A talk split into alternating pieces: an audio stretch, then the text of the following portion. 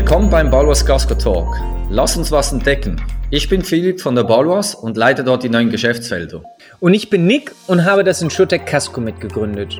Wir sind beide neugierig und stellen gerne Fragen. Daher laden wir euch ein, gemeinsam aktuelle Trends der Versicherungsbranche mit Entscheidern und Meinungsmachern zu diskutieren und etwas zu lernen. Na, dann würde ich sagen, let's go! Und wir haben Jens Schädler auf unserer gemütlichen Versicherungscouch und nicht dem heißen Stuhl zu Gast. Jens war CEO von iSurance und arbeitet für das am stärksten wachsende Insurtech weltweit und in Europa oder eines der BoldTech. Ihr kennt BoldTech vielleicht nicht. Das Insurtech Unicorn, das heißt eine Milliarde Bewertung, BoldTech akquirierte eSurance, um in Europa noch schneller expandieren zu können. Hallo Jens. Mega cool, dass du dir die Zeit genommen hast. So viele Versicherungsunicorns mit Verbindung nach Europa gibt's ja nicht. Umso stolzer, dass du uns die wertvolle Zeit gibst. Das Passwort Embedded Insurance betreibst du ja bereits seit mehr als zehn Jahren. Bist also einer der Urväter. Wir sind sehr gespannt und freuen uns auf das Gespräch. Stell dich doch bitte kurz vor. Wer bist du und was tust du? Ja, erstmal herzlichen Dank, äh, Nick und Philipp, dass ihr die Gelegenheit äh, mir gibt, äh, ja, unsere Firma vorzustellen, beziehungsweise ein interessantes Gespräch zu führen. Ich bin der General Manager bei Baltic, habe eigentlich zwei Hüte bei Baltic auf. Ähm, einmal bin ich für die Region Zentraleuropa zuständig, für unsere, alle unsere Business Lines. Und Zentraleuropa ist einmal der deutschsprachige Raum, also inklusive der Schweiz, plus äh, Frankreich, Belgien, Holland und Luxemburg. Und ich habe auch noch einen zweiten Hut auf. Ich bin für unsere Business Line Device Protection zuständig und das halt europaweit. Ähm, ich bin eigentlich erst seit äh, Mitte letzten Jahres Teil der Beute-Gruppe, weil ich habe nämlich 2012 die Firma Assurance gegründet und wir haben die Firma Assurance halt äh, im letzten Jahr in die Beute-Gruppe eingebracht. Und als Assurance sind wir fokussiert auf das B2B2C-Geschäft mit einer digitalen Plattform. Wir ermöglichen also Distributionspartnern angrenzende Versicherungsprodukte über deren Vertriebskanäle und unserer Plattform zu vertreiben. Haben da vor allem zwei Hauptsegmente. Das eine ist halt äh, elektronische und Mobile Device Protection. Ähm, das ist besonders äh, starkes Geschäft und wo wir sehr groß sind. Und zum Beispiel in der Schweiz sind wir da der Marktführer. Und wir sind auch sehr stark im Bereich Hörgeräte und Brillenversicherungen da sind wir auch in Europa Marktführer. Und das Geschäft haben wir halt als Schons in die Beute-Gruppe eingebracht. Wieso ähm, bin ich sozusagen dann äh, nicht selbstständig geblieben und äh, Teil einer größeren Gruppe geworden? Ähm, wir haben halt gesehen, wir sind sehr stark international äh, gewachsen, wollen weiter wachsen in Europa. Das braucht aber auch Investitionen. Und mit Beutek haben wir eigentlich einen Partner gefunden, der in Europa einen sehr komplementären Footprint hat und haben uns deswegen entschlossen, ähm, ich vor allem auch als Haupteigentümer von Assurance, dass wir ähm, uns der Beutegruppe anschließen und die beiden Firmen in Europa halt äh, merchen. Selber vielleicht von meinem Hintergrund her, ich komme eigentlich nicht aus der Versicherungsbranche. Ich habe 18 Jahre in der Unternehmensberatung gearbeitet, Strategieberatung, war Partner zuletzt bei Bain Company in Zürich und ähm, habe eigentlich dort im Schwerpunkt auf der Telekom oder in der Telekom und ähm, Technologieindustrien gearbeitet, sehr viel für Telekom Operators, obwohl ich eigentlich Betriebswirtschaftslehre und Jura studiert habe, was ja eigentlich ganz gute Eignung für die Versicherungsbranche ist, habe ich als Berater mich eigentlich von der Versicherungsbranche ferngehalten. Ich dachte immer, ja, ist doch etwas sehr reguliert und undynamisch und Telekom ist sehr dynamisch und, und spannender. Aber als ich dann selber überlegt hatte, mal meine eigene Firma zu gründen, unternehmerisch tätig zu werden, fand ich die Versicherungsbranche sehr spannend, weil man da noch sehr viel mit Innovation machen kann ähm, und auch mit technologiegetriebener Innovation und habe mich deswegen halt entschieden, ähm, mein eigenes Startup dann in der Versicherungsbranche zu lancieren und dann natürlich auch meine Erfahrungen aus der Unternehmensberatung einzubringen. Zum einen halt ähm, Innovation auch sehr vom Kundengetrieben zu denken, auch ein bisschen die Attitude, ja, dass ähm, mich nicht sozusagen davon abschrecken lässt, was meine Versicherungsbranche auch häufig hört. Ja, das haben wir schon probiert, das geht nicht, das funktioniert nicht. Ähm, dass äh, man als Berater ist man damit gewohnt umzugehen und doch dann Ende des Tages immer Lösungen zu finden, um zu zeigen, dass Sachen doch gehen, wenn man halt ein bisschen anders die Sachen angeht.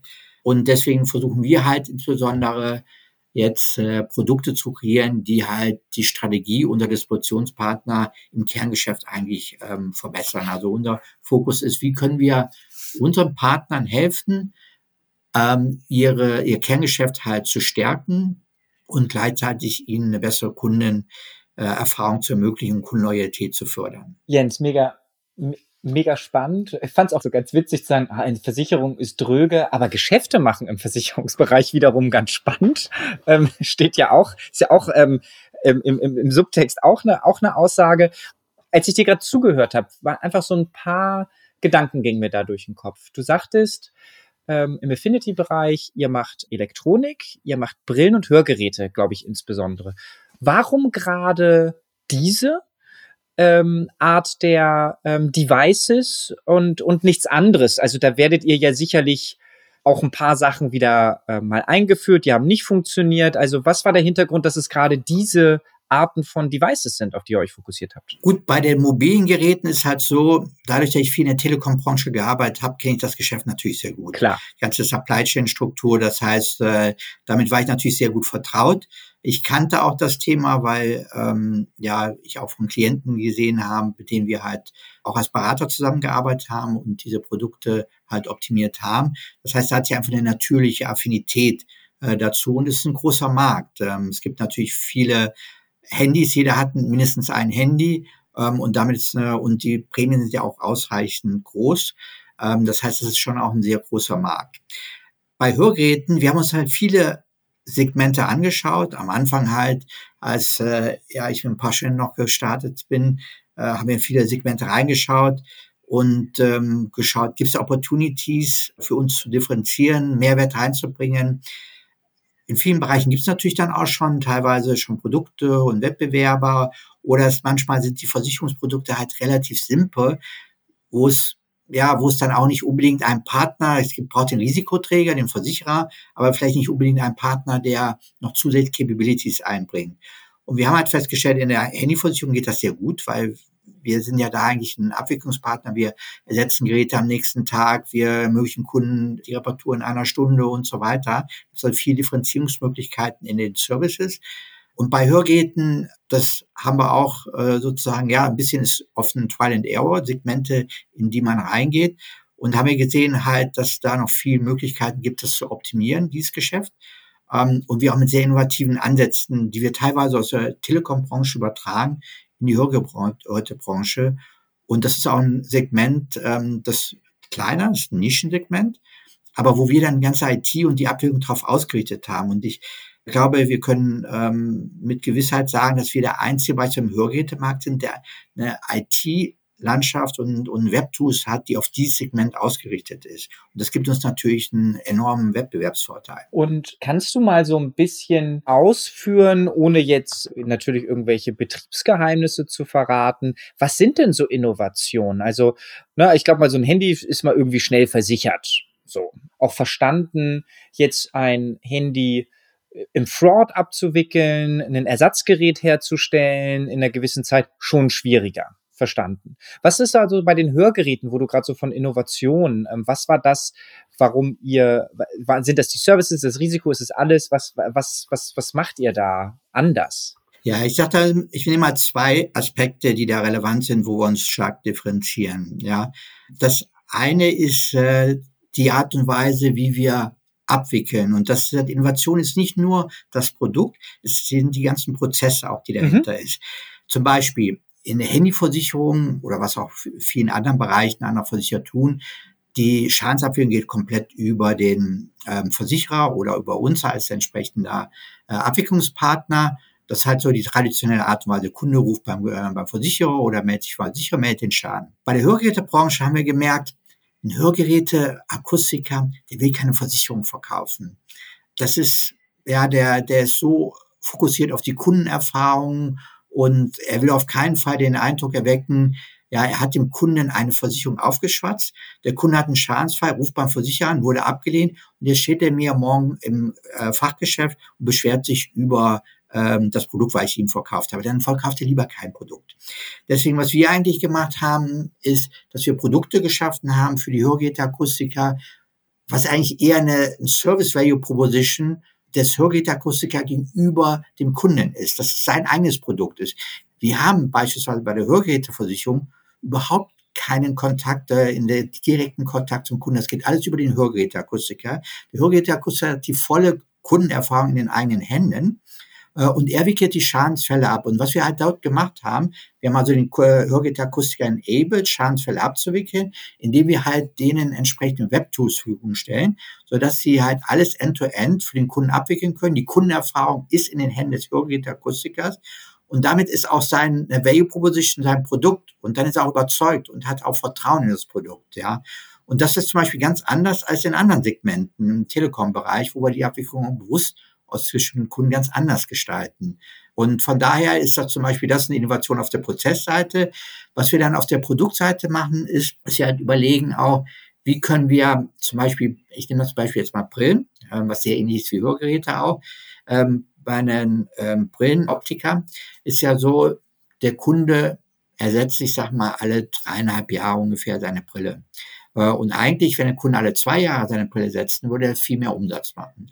Dann schauen wir halt auch an, wie können wir eigentlich den Optiker dazu verhelfen, dass er dem Kunden Anreize setzt, einfach früher seine Brille zu erneuern. Beispielsweise, ja, dass man halt sagt, okay, ähm, wenn du keinen Schadensfall gehabt hast mit deiner Versicherung, geben wir dir am Ende der ähm, Laufzeit deine Prämie wieder zurück. Ähm, das ist nicht de facto dass es verbal auszahlen, aber in, in, in einem Gutschein, wenn der Kunde halt innerhalb von sechs oder zwölf Monaten wieder eine neue Brille kauft, ähm, dann wird das halt komplette Betrag wieder angerechnet. Das heißt, wir geben den Kunden Anreiz, auch wieder früher eine neue Brille zu, zu ersetzen.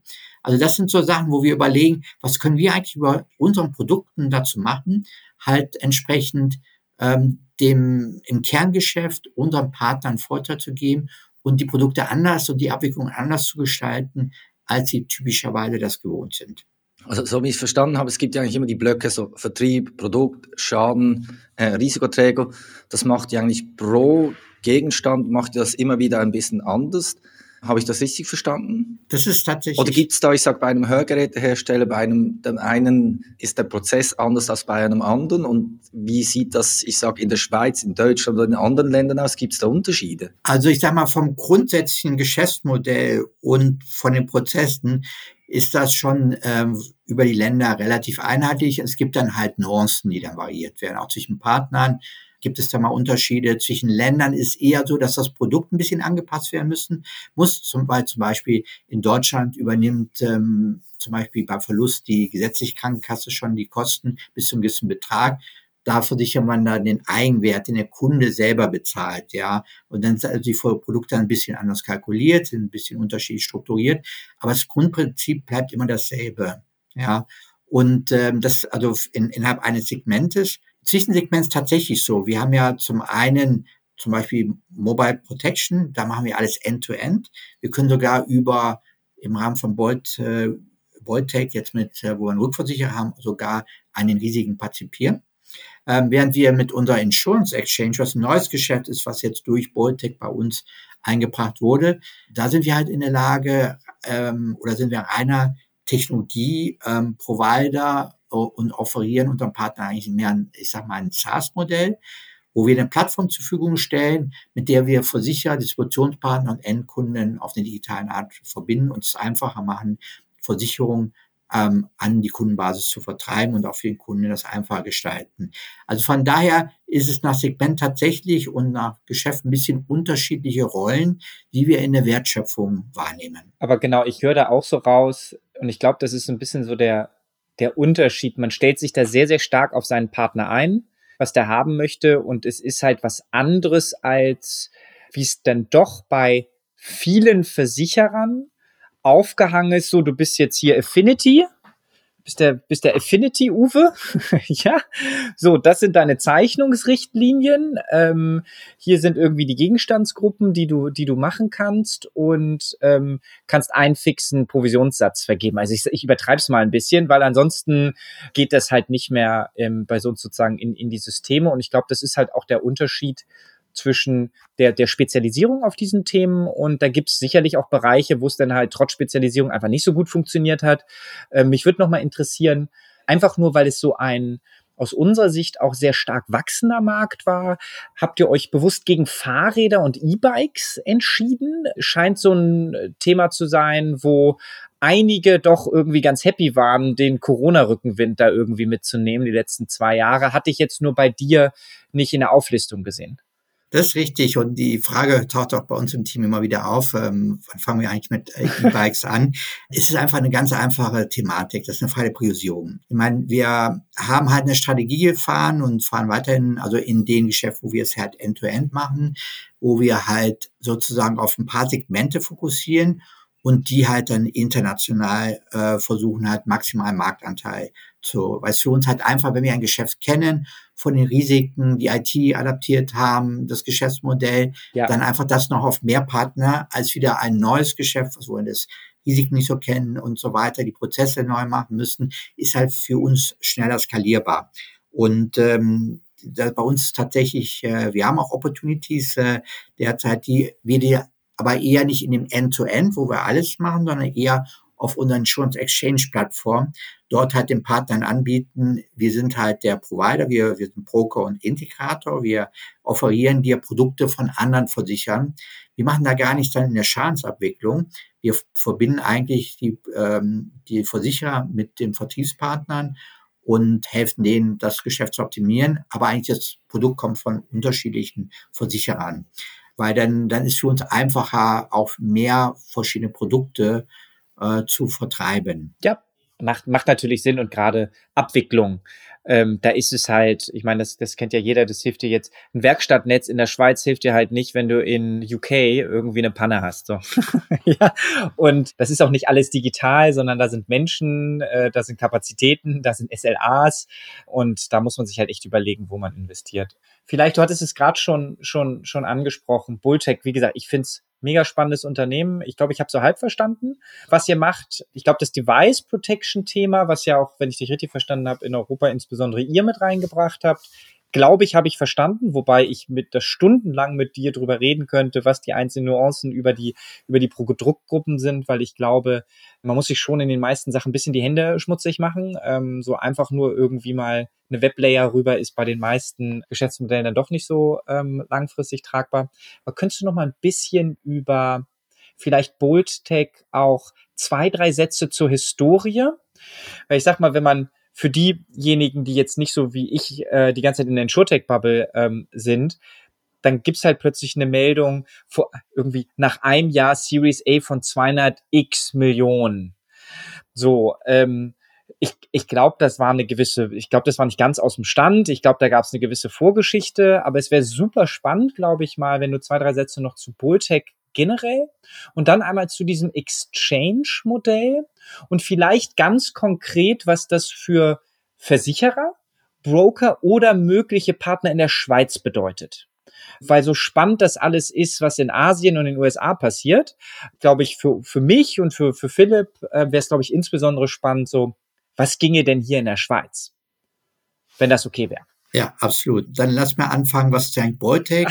ähm, Im Sinne von, ja, was, wo kommen wir als Boltec jetzt her? Ich habe ja mehr bisher die Alschuren-Seite erklärt, die wir in Boltec eingebracht haben. Also Boltec hat ja ein führendes, schnell wachsendes ähm, internationales Insurtech-Unternehmen. Wir haben eigentlich als Mission, dass wir ein führendes, technologiebasiertes Ökosystem aufbauen, durch das wir eigentlich Versicherer mit Distributionspartnern und Endkunden zusammenbringen und damit für die Partner es einfacher machen, Versicherungen zu vertreiben und auch für die Kunden diese zu kaufen. Wir sind also, Boltec ist kein Disruptor, ist eher ein Enabler mit der Insurtech-Plattform. Ähm, und dort das Insurtech-Plattform, das ist auch das größere Geschäft von Boltec. Die Wild Protection ist auch sehr groß. Ähm, aber die, dieses Insurtech Exchange ist eigentlich von der Größe her das größere Geschäft. Das ist ursprünglich die Firma, die Teil der Boltec-Gruppe geworden ist. Ähm, wir sind in der USA da der führende oder die führende Versicherungsplattform. Wir haben insgesamt weltweit 700 Distributionspartner auf der Plattform, 180 verschiedene Versicherer machen da ein Prämienvolumen, quotiertes Prämienvolumen von 44 Milliarden US-Dollar auf dieser Plattform, haben mehr als 5000 Versicherungsprodukte, sind lizenziert in 50 US-Staaten und haben dieses Produkt, was ursprünglich ja in Amerika sehr stark äh, verankert ist, in die anderen Regionen innerhalb der äh, Beutec gebracht, also nach Asien und nach Europa. Ich komme gleich mal drauf zu sprechen. Und Boltec selber mit dem Namen Boltec ist gerade sozusagen erst zwei Jahre alt. Und haben gerade eben auch unser zweijähriges ähm, Geburtstag gefeiert. Allerdings ist natürlich die Boltec-Gruppe, da sind verschiedene Unternehmen, die akquiriert wurden, ähm, die eine längere Historie haben. Wie auch Nahe Insurance, wir sind jetzt zehn Jahre alt. Und zum Beispiel Bolt in den USA, die Versicherungsplattform, ist auch mehr als zehn Jahre alt. Also es sind da, da natürlich auch schon mehr auch eine Erfahrung. Aber in der Konstellation und mit der Strategie sind wir noch relativ jung als Insurtech und wir haben halt tatsächlich im letzten Jahr unsere erste Series A ähm, Funding-Runde gemacht mit äh, 247 Millionen US-Dollar. Dadurch haben wir auch den Unicorn-Status bekommen. Und das ist halt dazu da, dass wir halt das Geschäft gerade in der Region USA, Asien und Europa stark ausbauen. Wir wachsen sehr stark in Europa, sogar nicht die stärkste wachsende Region. Und wir bauen halt dieses Versicherungsplattformgeschäft auch in Europa auf. Und was wir da machen, ist eigentlich aktuell, wir fokussieren auf, ähm, ja, ich meine, wir haben natürlich, der europäische Markt ist groß, aber es ist auch komplex. Ja, wir haben halt viele Länder, Sprachen, unterschiedliche ähm, regulatorische Environment in den verschiedenen Ländern, unterschiedliche Versicherer. Ähm, das ist natürlich eine gewisse Komplexität. Wir können natürlich auch nicht in jedem Land alles machen. Ähm, wir haben auch nur begrenzte Ressourcen. Das heißt, wir müssen auch Prioritäten setzen. Wir fokussieren aktuell auf die großen äh, Länder, also sprich äh, natürlich UK, Italien, Deutschland, Frankreich, äh, Spanien und fokussieren dort auch auf Segmente, mit denen wir Priorität diese Versicherungsplattformen äh, aufbauen. Das ist insbesondere natürlich auch Segmente, wo wir historisch stark sind, zum Beispiel Telekom. Wir arbeiten beispielsweise jetzt mit zwei europäischen Mobilfunkbetreibern, wo wir denen diese Versicherungsplattform einführen, damit die ihre Kundenbasis noch mehr Versicherungsprodukte anbieten können. Also es geht darum, wie können wir denen helfen, Wachstum zu realisieren durch Diversifizierung in angrenzende Märkte und ihre Kundenbasis stärker zu monetarisieren, indem sie den Kunden mehr Produkte anbieten, Versicherungsprodukte halt über eine Handyversicherung hinaus und damit natürlich auch Kundenloyalität realisieren. Je mehr Produkte der Kunde mit dem Partner hat, umso loyaler ist ja auch grundsätzlich der Kunde. Und deswegen sind wir dort dran, mit dieser Plattform Produkte einzuführen, die dann halt diesen Partnern Wachstum, also einmal auf der mit Mobilfunkbetreibern oder wir sind auch zum Beispiel beim Banken, entweder Banken, die heute schon auch Versicherungsprodukte verkaufen, das ist ja nicht äh, unüblich und auch durchaus weit verbreitet, Dort gibt es entweder, gibt es die Banken, die, die zwar heute schon Versicherungen vertreiben, ähm, aber das alles noch sehr manuell auf eine sehr, ja, ähm, wenig technologiebasierten Basis machen. Wir haben zum Beispiel einen Vertrag mit einer Bank ähm, in Südeuropa, wo wir nämlich genau diese Versicherungsbasis mit den Versicherern integrieren über eine API ähm, für die, für die Bank ähm, und das Ganze digitalisieren, das Geschäft. Und unser Value Proposition ist hier, ist eigentlich für diese Vertriebspartner, ob es Mobilfunkbetreiber oder auch Financial Service Provider sind, dass wir mit einer API ihnen eigentlich Zugang zu einem großen Portfolio von Versicherern und Versicherungsprodukten bieten und die nicht das Problem haben, dass sie jetzt mit jedem dieser Versicherer integrieren müssen. Ja, und dass die Value Proposition einmal für, dass wir dann dort das Geschäft digitalisieren, wenn sie schon heute, heute haben oder halt die, die noch keins Geschäft haben, dass wir halt über unsere Plattform denen ganz viele Versicherungsprodukte anbieten können, die die an ihre Kundenbasis vermarkten können. Idealerweise embedded, weil dann ist natürlich das erfolgreicher oder über gewisse Customer Journeys ähm, oder auch als Marktplatz. Das kann also unterschiedliche Formen haben. Wir sind ja mit der Versicherungsplattform sehr, sehr flexibel, wie wir uns bei den Partnern in Kundenwege integrieren können um solche Versicherungsangebote zu vertreiben. Wenn ich da mal, also total, ich glaube, verstanden. Ich würde es gerne mal ein Thema tiefer legen, einfach weil der Begriff Versicherungsplattform digital embedded auch sehr inflationär ist. Also ich kenne jetzt kaum einen Marktteilnehmer, der nicht ohne eine Plattform daherkommt. Aber ich habe verstanden, Schweizer ist momentan mit Ausnahme von iSurance historischem Geschäft, ist jetzt nicht von der Bulltech Exchange Plattform der Fokus. Nicht für dieses Jahr, aber ab nächsten Jahr werden wir das auch stärker fokussieren und im Rahmen des deutschsprachigen Raums ähm, das natürlich dann auch in die Schweiz bringen. Also von daher ist jetzt nicht, ähm, ja, die, die große Priorität für kurzfristig, aber wir werden es auch in der Schweiz anbieten. Aber wir haben natürlich nochmal große Opportunities auch in den großen europäischen Ländern. Genau, aber dann, dann lass uns doch mal, weil ich glaube, das würde mir enorm helfen, nicht, dass ich zu viel von dem, was, was ich sonst vermeintlich sehe, da jetzt rein interpretiere. Wir können ja mal einen, einen möglichen Markteintritt in der Schweiz, Anno dazu mal. Und jetzt, jetzt würden wir reingehen, wir nehmen uns mal den Bereich Telco. Und jetzt wäre sozusagen der Pitch bei der Swisscom als Beispiel. Wie sehe der aus? Also, liebe Swisscom, ähm, womit fängt das erstmal an zu sagen, wie, welche Produkte pitcht ihr?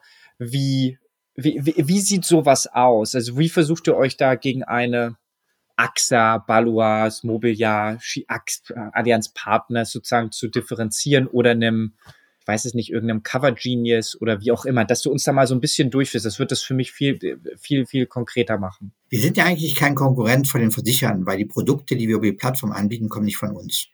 Das heißt also, was wir eigentlich anbieten für einen Mobilfunkbetreiber ist auch Value Publish zu sagen halt, ja, ihr wollt in diesem Versicherungsbereich wachsen oder ihr seht Opportunities.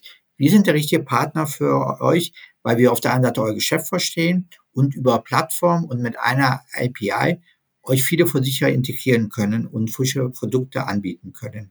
Ihr müsst also jetzt nicht, ähm, egal welche Mobilfunkklasse in der Schweiz ist, jetzt mit einer AXA, mit einer BASA, mit einer Mobiliar euch integrieren, sondern wir übernehmen diese Aufgabe für euch, ja, mit unserer Plattform. Das heißt, ihr braucht nur eine, einmal eine API-Integration mit uns und wir bieten dann diese Produkte halt in den verschiedenen Kundenwegen an. Das kann beispielsweise jetzt auch so sein. Reiseversicherung. Der Mobilfunkbetreiber weiß ja eigentlich genau, wo der Kunde sich befindet. Ja, und äh, wir können zum Beispiel, ähm, ein Produkt könnte sein, man bietet den Kunden eine Reiseversicherung an, die ist halt, da zahlt der Kunde pro Tag. Und zwar, dass sie das dann so, äh, kann das beispielsweise aussehen, dass halt der Kunde, wenn er das Mobilfunknetz verlässt, zum Beispiel außerhalb der Schweiz dann reist, dass diese Versicherung automatisch aktiviert ist. Wir bekommen diese sozusagen diesen Trigger-Event von dem Mobilfunkbetreiber übermittelt.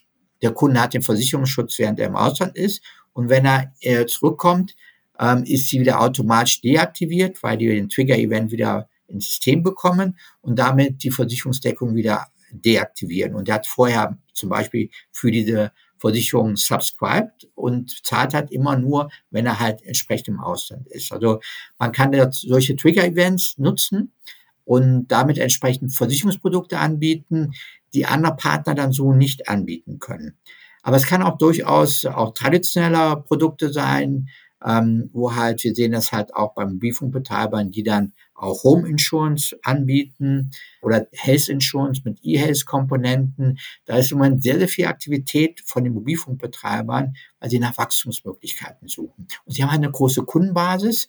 Sie haben den Kunden über das Handy Mobilfunk-Abo und überlegen dann, wie können wir diese Schnittstelle zum Kunden eigentlich dafür nutzen, auch noch andere Produkte an den Partner anzubieten. Und dadurch, dass sie natürlich die viel Informationen über den Kunden haben, können sie halt die Produkte auch viel besser und maßgeschneiderter anbieten, weil ein Mobilfunkbetreiber weiß viel mehr über seinen Kunden als ein Versicherer traditionell weiß. Das ist sicherlich so. Also da, da gibt es natürlich das, das Modewort, was es schon seit 20 Jahren gibt mit dem Cross-Selling. Habt ihr da schon Erfahrungen gemacht? Also aus einer Handyversicherung eine Haushaltsversicherung zu machen, gibt es da vielleicht Unterschiede von Land zu Land? Ja, das ist Cross-Selling ist ein großes Thema, schon lange in der Versicherungsbranche und auch die meisten Versicherer tun sich sehr schwer, ähm, da mehr als ein Produkt an ihren Kunden zu vertreiben, obwohl es auch logisch wäre, dass der Kunde vielleicht seine gesamten Versicherungsbedürfnisse bei einem Partner eindeckt. Wir sind da auch auf der Lernkurve. Ähm, wir haben tatsächlich da auch Erfahrung gesammelt und sind auch weiter am Optimieren und am Ausprobieren,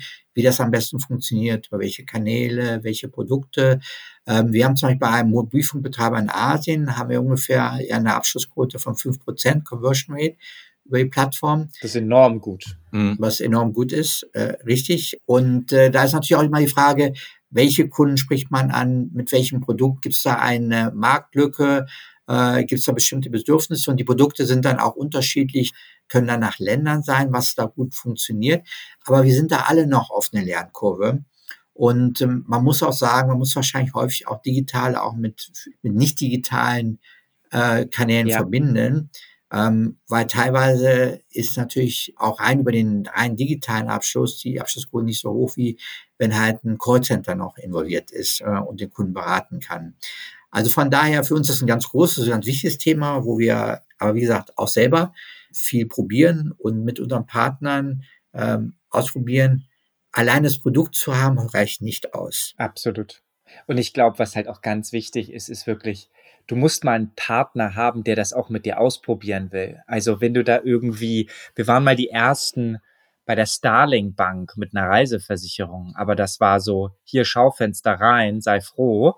Und dann hat man sich gewundert, dass nur weil ein Fintech plötzlich eine Bank in Schaufenster hält, ähm, dass da nicht die Leute irgendwie reihenweise reinklickten. Also auch das, wenn da ein Partner hingeht und sagt, du sprichst auf gar keinen Fall meine Kunden an, ich kann die nicht ansprechen, ich will die nicht ansprechen, dann wird's halt nichts. Ne? Also ich glaube, das ist halt auch wichtig, dass das Partner sind, die da irgendwie Bock drauf haben. Absolut. Ich würde gerne ähm, noch einmal ganz kurz zu diesem, zu diesem, diesem Case zurück von, von, von der Swisscom. Also, und einfach mal das Beispiel, wir nehmen die Handyversicherung und die Haushaltsversicherung als eine Möglichkeit wäre denn das Angebot zu sagen, liebe Swisscom, du hast jetzt hier die Möglichkeit. Nummer eins, ähm, du solltest es bei mir auf der Plattform machen, weil du kannst bei mir, wenn du möchtest, du kannst die Handyversicherung von drei Partnern, die ich vielleicht schon drauf habe, oder ich hole dir den vierten drauf, wenn du einen anderen Partner hast. Und der Vorteil, den du erstmal hast, ist Nummer eins, falls du möchtest, könntest du einen Panel oder einen Vergleich anbieten.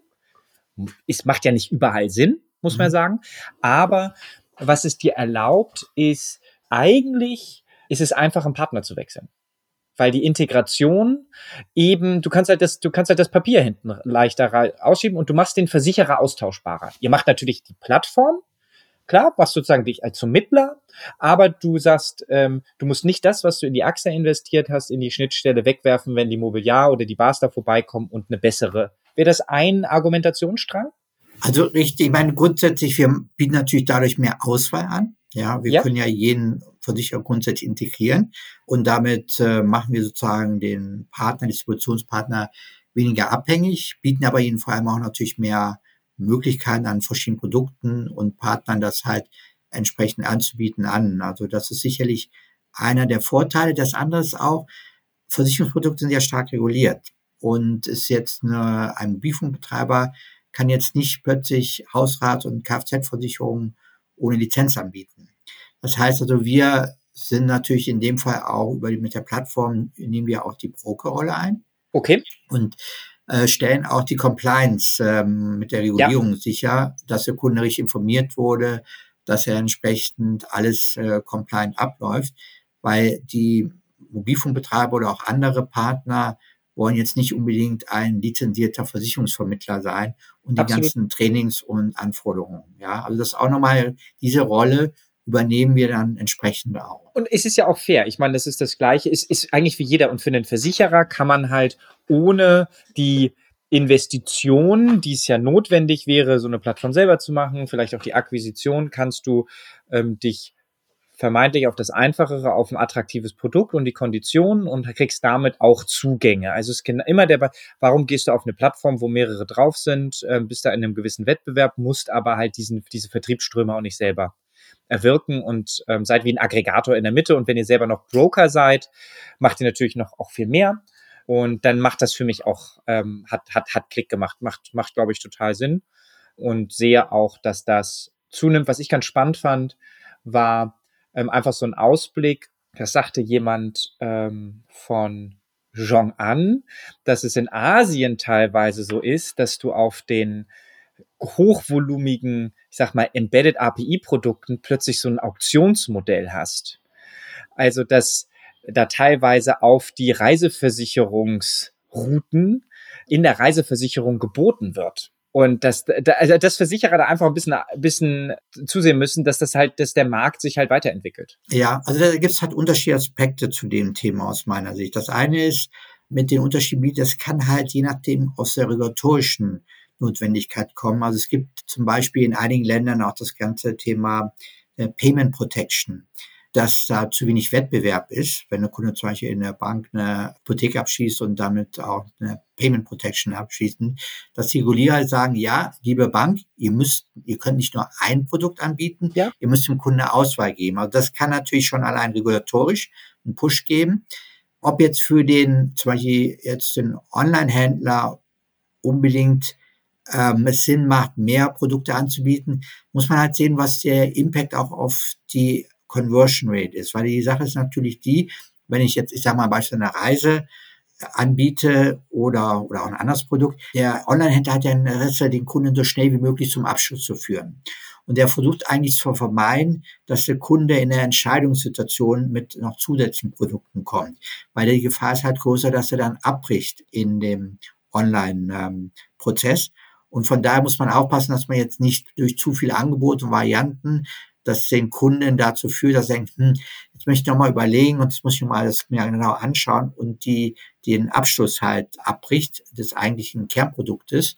Von daher macht es, äh, muss man sehen, was dann auch für den spezifischen Fall dann auch Sinn macht. Weil diese, gerade dieser Annex-Vermittler ist ja auch sowohl im Online-Prozess als auch, aber auch im Store, kann man halt nicht so viel Komplexität ähm, erwarten. Wenn jetzt zum Beispiel ein Mobilfunkbetreiber, ein Mobilfunkshop drei verschiedene Produkte erklären muss, das, die sind, da steht eine Schlange von Kunden, ja, und da jetzt noch Varianten aufzuzeigen und viel zu erklären, das ist halt äh, am Point of Sale auch eine Herausforderung. Absolut. Ja. Und ich, also ich glaube, das ist, ähm, ich glaube, da ist es halt auch extrem wichtig und kann ich mir vorstellen, dass eure Account Manager und Vertriebler da ein gutes Händchen haben, die Kunden gut abholen, Erfahrungswerte einfließen lassen, Empfehlungen geben können, weil da lässt du halt jemand, du bist halt im Herzstück eines Partners und da haben die keinen Bock drauf. Ne? Und ich glaube, das ist echt wichtig, da ein gewisses, ich glaube, so Schema Abverkauf ist echt schwierig da einfach zu machen. Ich glaube, Partnerschaft da wirklich zu leben ist, ist, ist wichtig in den Vertriebs. Prozessen. Kannst du uns da noch was dazu sagen? Wie, wie seid ihr da aufgestellt, wenn ihr jetzt eine neue Partnerschaft macht? Also ich sage jetzt gerade mal, nehmen wir mal mit Spanien. Hä? Macht ihr das aus der Schweiz? Habt ihr da Account Manager? Wie, wie geht ihr da vor? Und vielleicht, wie endet ihr dann die Prozesse wieder? Also wir sind, äh, wir führen das Geschäft sehr international. Wir haben natürlich in den Ländern, wir haben ja ähm, elf verschiedene Büros in Europa, bedienen halt, ich glaube 26 Märkte jetzt inzwischen in Europa und äh, sind natürlich auch lokal verankert. Aber wir sind sehr europäisch organisiert, teilweise in die Regionen. Ich sage ja, ich bin natürlich für Zentraleuropa zuständig, aber nichtsdestotrotz, ich arbeite und äh, nutze die Ressourcen und das Know-how unserer Kollegen. Wir haben zum Beispiel auch IT, wir haben nicht IT in den Ländern, wir haben zwei ähm, Tech-Hubs in Europa, einer in Barcelona einer in Portugal und die arbeiten halt äh, für Gesamteuropa. Also von daher, wir nutzen die Expertise der Leute, die sich am besten in den Segmenten oder Märkten auskennen und die lokalen Kontakte, die wir haben und arbeiten da als ein Team zusammen. Also wir sind, wir sind zwar, haben auch, sind so ein bisschen strukturiert in Lines of Businesses oder Regionen, aber die arbeiten sehr, sehr eng zusammen. Hm. Ich habe zu Beginn gesagt, du bist ja einer der Urväter und das meinte ich äh, positiv. Kannst du den Zuschauern vielleicht noch sagen, was hat sich in den letzten zehn Jahren am meisten verändert oder hat sich überhaupt etwas verändert? Weil wenn man so die Berichte oder an den Kongressen ist, da ist es eigentlich nicht so viel anders wie noch vor fünf Jahren, einfach, dass alles ein bisschen schneller geht. Wie ist da deine Einschätzung? Ja, ich habe meine Tat, als ich in 2012 angefangen habe, war, waren wir noch einer der wenigen Insurtechs. Ähm, und da war da was alles Fintech-Fokus, ja, und nicht Insurtech. Dann kam die große Insurtech-Welle, ja, Goldgräberstimmung, und ähm, viele haben dort angefangen und es gibt ja sehr viele Insurtech inzwischen. Es ist natürlich inzwischen ein bisschen Ernüchterung eingetreten in der Insurtech-Branche. Insofern, als man gesehen haben, dass viele gerade mit B2C-Geschäftsmodellen gestartet sind, die sich halt nicht so erfolgreich. Wir haben uns auch immer B2C mal angeschaut, aber wir haben festgestellt, ist einfach extrem teuer, die Kunden zu akquirieren, gerade über digitale Kanäle, weil der Traffic geht halt zu Google und dann äh, muss man entsprechend natürlich ähm, für den Traffic zahlen. Und bei Versicherungen werden sehr hohe äh, Provisionen gezahlt oder, oder äh, Kommissionen für um den Traffic zu bekommen. Deswegen sind alle mehr in Richtung B2B2C gegangen. Ähm, und das ist auch das, was wir von Anfang an gemacht haben eigentlich, dass man mit Partnern arbeitet, die eine bestehende Kundenbasis haben und damit halt einen großen Vorteil hat, dass man halt nicht diese hohen Akquisitionskosten hat, die halt die B2C-Player haben. Und wenn man dann halt mal anschaut, deswegen ähm, am Anfang sind viele vielleicht als Insurtechs ein Anspruch in den Markt gegangen, wir machen groß Disruption und wir mischen jetzt mal die Versicherungsbranche auf. Ähm, ist da die Ernüchterung eingetreten und die, die Insurtech meistens gehen darauf eigentlich mit Versicherern zu Part, äh, Partnern, also Partnern der Versicherung sein und nicht sozusagen mit denen stark zu konkurrieren, sondern denen helfen, eine Wertschöpfung, Sachen effizienter, schneller zu machen. Und das sieht man jetzt auch bei den Insurtechs, die erfolgreich sind. Die, die wirklich head-on Wettbewerb mit Versicherern machen und eine Versicherungslizenz eigentlich haben, da gibt es eigentlich sehr wenige, die Geld machen, die also auch vom technischen Ergebnis positiv eigentlich sind und die dann auch Volumen haben. Ja, von daher sind eigentlich die Insurtechs, die sich mehr als Partner der Versicherer dargestellt haben, sind eigentlich die, die heute mehr Traction haben ähm, im Markt bisher. Äh, gerade wenn man hier in Europa das auch sieht. Und von da hat sich das, die Landschaft schon natürlich verändert. Auch die Versicherer haben sehr stark investiert. Da haben wir natürlich das Problem der Legacy-Systeme ähm, aber Partner mit vielen ähm, Insurtech-Unternehmen und versuchen da natürlich vielleicht die vielleicht Shortcomings, die sie bei den einen Systemen haben, über Partnerschaften zu lösen. Und von daher ist das, glaube ich, dass insgesamt das Geschäft ähm, und das Wettbewerbsumfeld viel kooperativer geworden. Man weiß, dass man eigentlich nur gemeinsam erfolgreich und jeder bringt halt entsprechend seine Fähigkeiten und, und Assets ein. Für den Kunden hat sich vielleicht jetzt nicht radikal was geändert im Markt, aber die Kunden haben sicherlich profitiert davon. Dass die Kanäle sind digitaler geworden, es ist einfacher geworden zu vergleichen und so weiter. Und der Markt wird transparenter.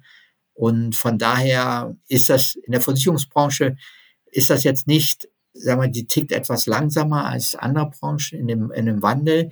Das liegt aber auch an den Kunden. Ja, mhm. ähm, die Kunden informieren sich nicht so über die Versicherungsprodukte, sie checken nicht so, sie wollen sich eigentlich nicht, keiner will sich eigentlich mit Versicherungen beschäftigen. Man muss nur, wenn man Schadensfall hat, dann ist es plötzlich relevant. Und das hat natürlich auch dazu geführt, dass das halt nicht so schnell geht und dann die Regulierung, ich meine, auch in der Schweiz ja, hatten teilweise Kunden drei, fünf bis zehn Jahresverträge. Ich meine, das ist natürlich eine Blockade, um halt äh, dort eine schnelle Veränderung. In England ist es anders gewesen. Ja, da sagt man nur für ein Jahr Vertrag und dann muss man ausschreiben etc.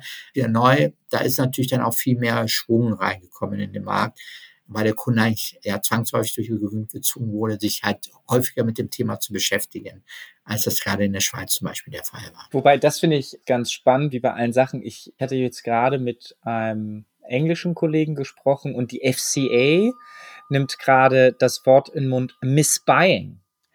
Und das ist halt der Effekt, dass der Kunde, der sich ja wieder, und es ist wirklich zwangsweise, also du musst einen aktiven Renewal machen, ja, musst dich mit dem Scheiß beschäftigen und guckst dann halt auf den Preis, weil das halt viel, viel einfacher ist als das andere und du machst einen Missbuying weil es halt einfach schwierig ist. Und deswegen wollte einfach sagen, also ich finde es irgendwie als jemand, der versucht, ein bisschen Veränderung zu sein, auch irre nervig, dass da irgendwie eine Basler oder ein Mobilia noch acht Jahre auf so einem Vertrag sitzen, ist, muss aber nicht zwangsweise zum Schaden des Kunden sein. Ich finde acht Jahre ein bisschen krass, muss ich ganz ehrlich sagen. Aber also das hat immer so äh, so zwei Seiten, ähm, ehrlicherweise.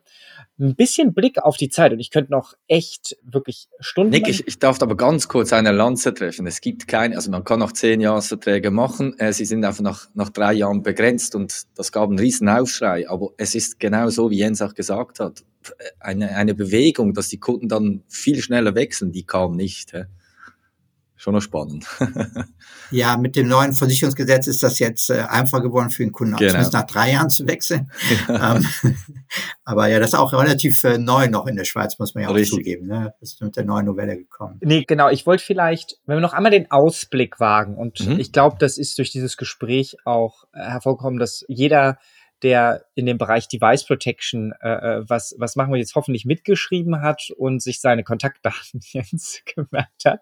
Ähm, aber wenn du mal einen Ausblick wagen möchtest, so für, für, für dich, wo du sagst, was für Opportunitäten in den nächsten, in den nächsten drei, fünf Jahren? What's exciting? Wo, wo, wo, wo siehst du da den Markt sich hinbewegen? Wo, wo seid ihr hinterher? Also die Protection ist meines Erachtens ein Markt, der sehr stark gerade im Umbruch ist. Und zwar liegt das daran, dass eigentlich ja traditionell, ich sag mal, ist vielleicht ein Mobilfunkbetreiber zum Versicherer gegangen und hat gesagt, ich möchte Versicherungsdeckung, möchte besonders guten Preis und so weiter, ein attraktives Produkt. Und dann kam halt mehr so Partner wie wir, die da halt das ganze Geschäft optimieren, besser Prozesse reinbringen. Und jetzt sind wir eigentlich in der Phase, wo es ähm, eigentlich darum geht, es geht nicht nur um die Versicherung, es geht eigentlich um neue Value Propositions. Und zwar zum Beispiel, dass man halt eine, wir sehen das halt zum Beispiel im australischen Markt, da wird eine Handyversicherung gemeinsam mit einem Upgrade-Programm äh, verbunden. Das heißt, der Kunde kann eigentlich sein Gerät jederzeit upgraden, egal ob es kaputt ist oder halt ganz ist und man dadurch halt eigentlich Value Position schafft, die anders sind, ja, und, und deswegen geht es immer mehr um das Thema die Life Cycle, Device Life Cycle Management. Wie können wir eigentlich Produkte unseren Partnern anbieten, die attraktive Value Propositions sind, mit denen sich differenzieren im Markt, indem man halt nicht nur die Versicherung, auch die Finanzierung Trade-in, also Rücknahme von Geräten und so weiter, das alles zusammenbündet. Und Treiber ist dort das Thema äh, Sustainability, weil die Handys ja äh, verursachen sehr, sehr viel Emissionen, gerade in der Produktion, ähm, sind eigentlich was sehr umweltunfreundliches, ja.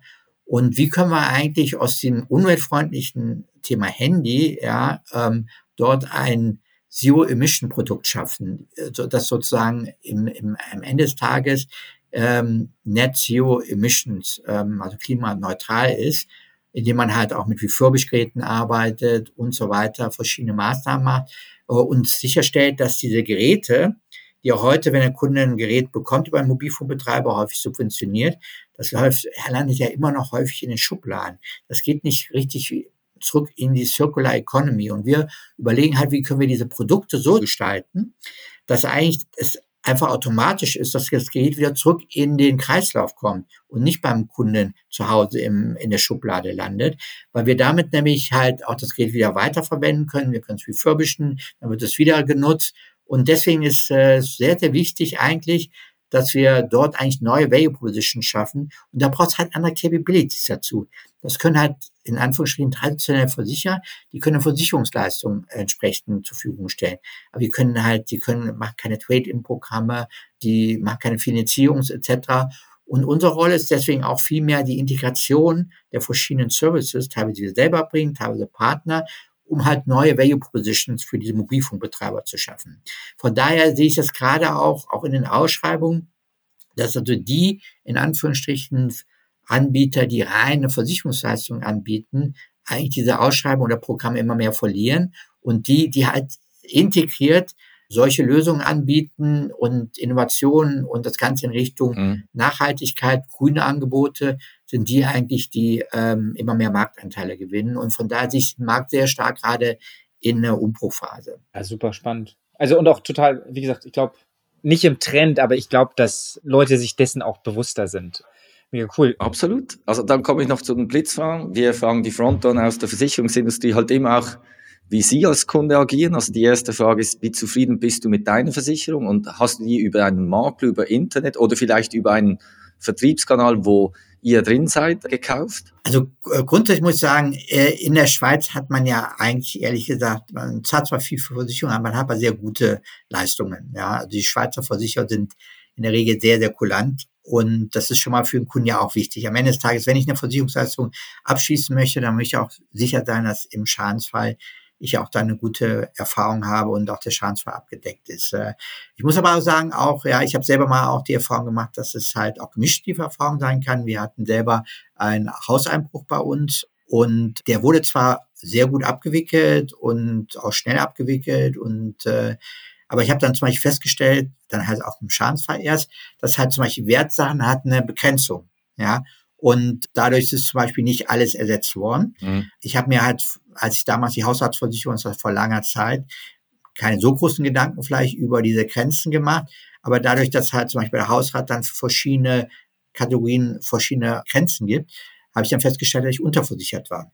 Und das ist vielleicht auch ein Thema, mhm. wo ich sage, da kann man halt den Versicherern vielleicht auch einen gewissen Vorwurf machen, dass sie halt auch bei den Kunden, und man ist ja dann sehr lange in der Hausfall, ich habe ja Hausfallversicherung auch schon sehr lange, nicht den Check machen, bist du halt entsprechend noch richtig gedeckt. Ich habe damals sicherlich auch aufgrund vom Preis, ähm, ich habe natürlich auch online geschaut, ich habe es in der Regel nicht mit dem Versicherungsmakler gemacht und habe mich dann online erkundigt und habe natürlich auch auf den Preis geachtet. Aber da ich vielleicht in der Zwischenzeit ja meine Wertsachen halt mehr wert sind, das wird dann halt von Versicherern auch nicht in Frage gestellt. Und dann kann es natürlich zu einer bösen Überraschung kommen. Von daher, auch was du nichts sagtest mit äh, dem Comment aus England, ähm, da wird halt sehr viel durch von Euro auf den Preis, muss man halt auch aufpassen, dass ähm, die Deckung nicht zu einer Unterdeckung kommt. Weil das ist dann die negative Überraschung für den Kunden im Schadenfall. Ja, es ist halt oft so, wenn man selber bei Versicherungen arbeitet, äh, macht man sehr selten bei sich selber den Versicherungscheck. Ich kenne das auch. Die, die zweite Frage wäre eigentlich wegen dem positiven, negativen Touchpoint gewesen. Ich glaube, du hast eindrücklich gezeigt, dass es eher ein negativer war. Wie wird sich dein Kundenverhalten verändern die nächsten fünf Jahre? Gut, ich werde natürlich auch mehr digital ähm, Medien nutzen, ähm, mich mehr vergleichen, transparent. Von daher, der Markt wird transparenter und das würde ich natürlich als Kunde auch nutzen.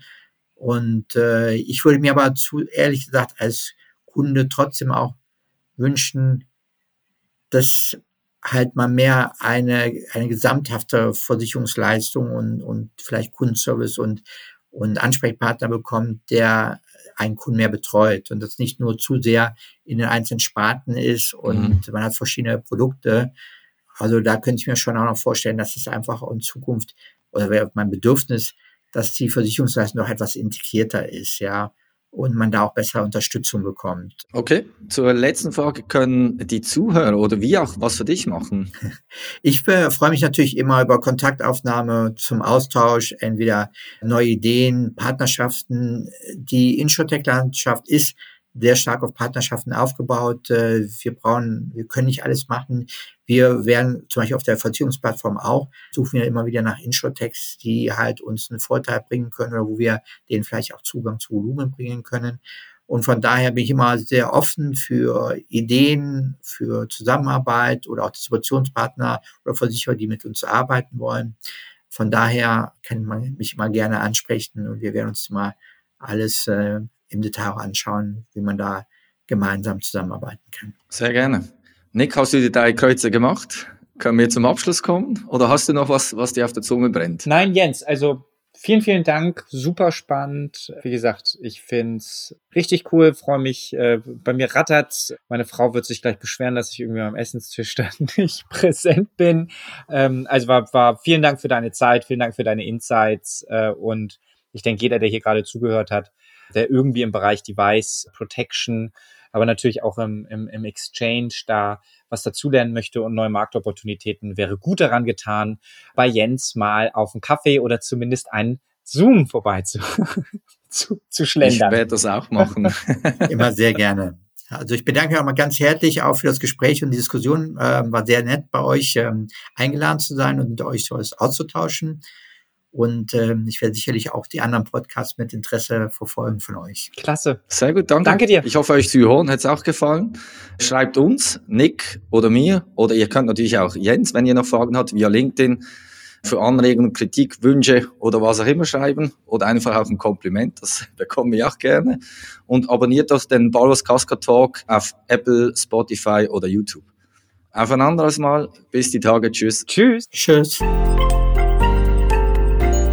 Das war's vom Balwas Casco Talk. Feedback soll ja bekanntlich ein Geschenk sein und Philipp und ich lassen uns gerne reichlich beschenken und freuen uns daher auf eure Anregung. Kontaktiert uns über LinkedIn oder per Mail auf baluascasco.casco.io. Keine Sorge, ihr findet die E-Mail in den Shownotes. Wenn ihr nichts verpassen wollt, folgt diesem Podcast auf Spotify oder abonniert ihn bei Apple Podcast. Wir hören uns beim nächsten Mal.